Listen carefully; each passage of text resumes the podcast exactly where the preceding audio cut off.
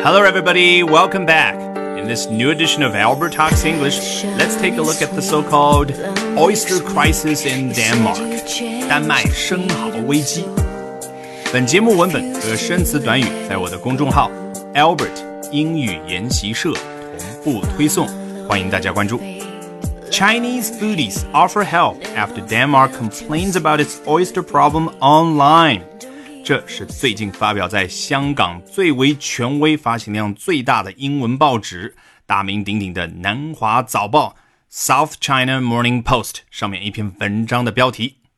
Foodie 一个非常口语化的词，就对应我们汉语里的吃货。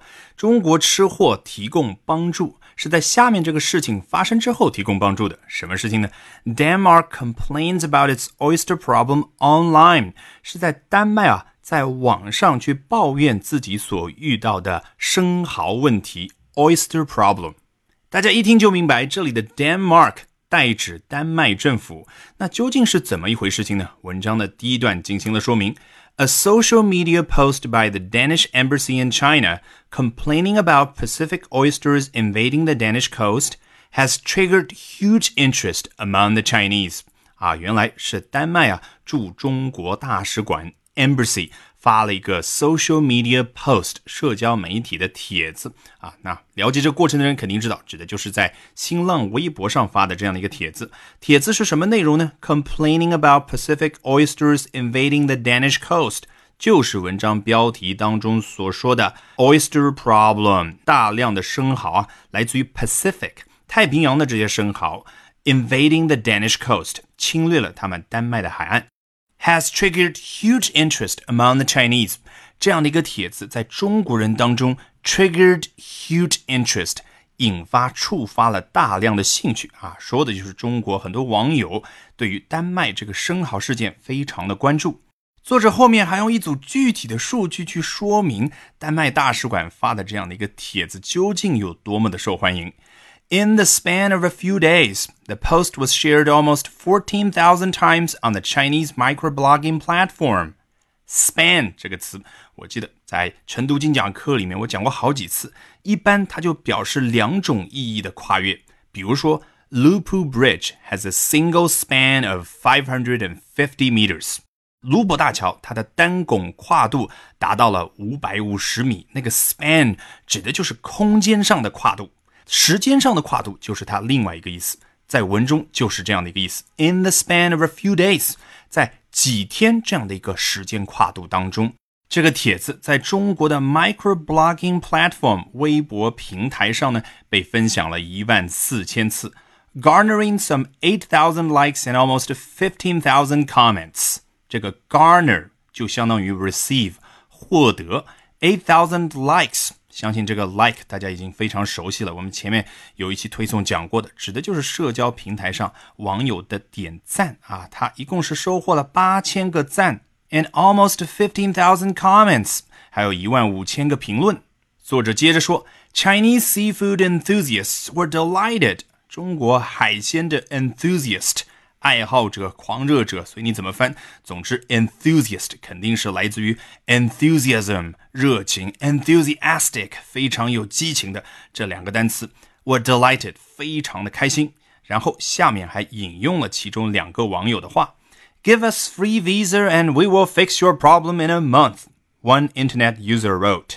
这个地方他把网友称作了 internet user。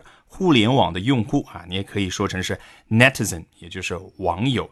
这位中国网友是怎么说的呢？给我们 free visa，给我们免费的签证。We will fix your problem in a month。我们一个月就可以帮你们丹麦解决这个问题了。第二个网友，Send us in，and it will become an endangered species soon。把我们送到你们丹麦去吧。It will 这个地方的 it 当然指的就是牡蛎生蚝这样的一个 species 物种，will become an endangered species soon。生蚝啊就会变成一个濒危物种了。这位网友简简单单一句话，把我们中国吃货那种排山倒海的气势给充分表达出来了。South China Morning Post 没过几天又发表了一篇文章跟踪报道：Chinese businesses cash in on Denmark's oyster crisis。 Business 这个词，如果我没记错的话，我在好几课晨读精讲课里都说过，它很多时候指的就是公司和企业，不是说生意交易。那在这里就如此，它这里说的就是中国公司和企业想从 Denmark's oyster crisis 丹麦的生蚝危机当中 cash in 从中牟利。如果换成是我们中文的报道，可能标题这个 cash in 就会对应成看到商机。文章第一段。Every crisis is an opportunity. 每一个危机都是一次机遇。And for Chinese businesses，对于中国的公司而言，the current one of stubborn oyster intruders overrunning parts of the coast of Denmark is spelling fortune and feasts。那现在 the current one 这个 one 指的当然就是 crisis，现在当下的这个危机，什么样的危机呢？Of stubborn oyster intruders overrunning parts of the coast of Denmark. Stubborn，我们最熟悉的意思是固执的。那一个固执的人，你觉得他是否难以对付呢？所以 stubborn 另外一个意思就是难以对付的。这个危机是一个难以对付的关于生蚝入侵者 （oyster intruders）。什么样的入侵者呢？他们 overrun parts of the coast of Denmark。在丹麦部分海岸线上已经 overrun 泛滥成灾。如果大家还有印象，在讲福岛地区带辐射野猪那篇晨读精讲课里面，有一句是这样说的：“Rat colonies have overrun abandoned supermarkets。”就是说，在那些受核辐射影响的地区，rat colonies 老鼠这些群落已经 overrun abandoned supermarkets，已经在那些遭遗弃的超市当中。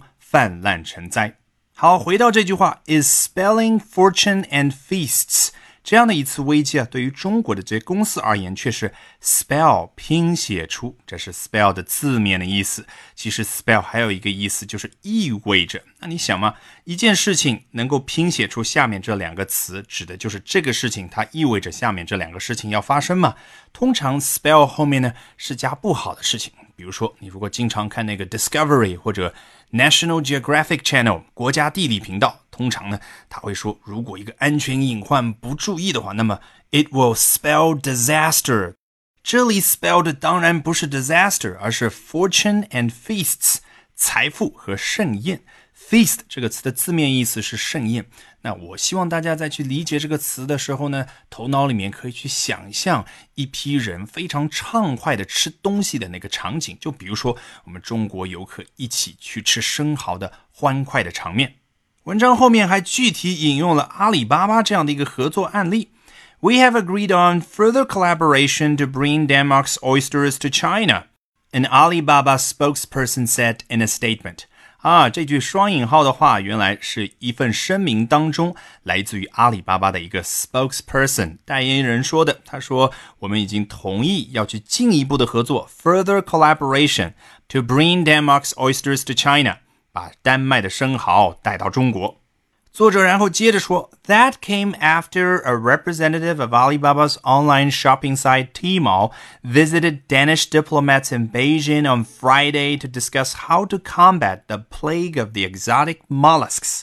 我的天哪，这句话好长啊，句式看上去好复杂，对不对？我们先看 that came after 这三个词，如果大家有印象啊，是不是感觉好像跟我们前面好几课的晨读精讲课里面所提到的那个 ？That was before，就是作者在前面一段先提了一个事情，然后下面一段他说 That was before，指的就是下面这个事情是发生在上面这个事情之前。如果换成我们中文表达的习惯，肯定就会说在此之后。所以你发现英文说。Before 中文说在此之后，这里英文说 that came after，就是上面这个事情是在下面这个事情发生之后。那如果换成我们中国记者写这个文章，很可能他会写成在此之前，下面就要说在此之前发生的一件事情了。所以，我们去理解这一段或者这一句长句就很简单，我们把 that came after 直接去掉，后面这一部分是完整的一句话。A representative of Alibaba's online shopping site Tmall，一长段说了就是阿里巴巴旗下有一个 online shopping site， 在线购物网站，我们人人都知道的 Tmall 天猫网站，它有一个 representative，它的代表呢做了一件事情，visited Danish diplomats in Beijing on Friday，在星期五的时候呢去拜访了 Danish diplomats。 丹麦外交官啊，说的就是丹麦大使馆的那些人嘛。大使馆的人当然就是外交官 diplomats，对吧？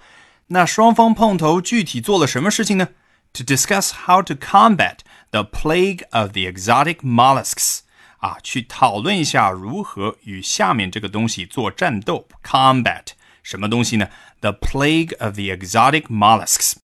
Plague，大家最熟悉的意思是瘟疫，后来去引申形容一种东西它泛滥的样子和状态。那这里大家肯定知道，说的还是 oyster 生蚝嘛。但是呢，它这个地方没有用 oyster 这个词，而是换成了 exotic mollusks。exotic 指的就是外来的。Mollusk 啊，这真的是个生词。Albert 也查了一下，叫软体动物。那外来的软体动物指的就是生蚝这一类动物，它形成了泛滥这个状态。那阿里巴巴要跟他们丹麦大使馆的人一同协商，去解决这样的一个问题。All right, that will do it. This edition of Albert Talks English. As always, thank you very much for listening, everyone. 欢迎大家关注我的微信公众号 Albert 英语研习社。Bye for now and have a great weekend, everybody.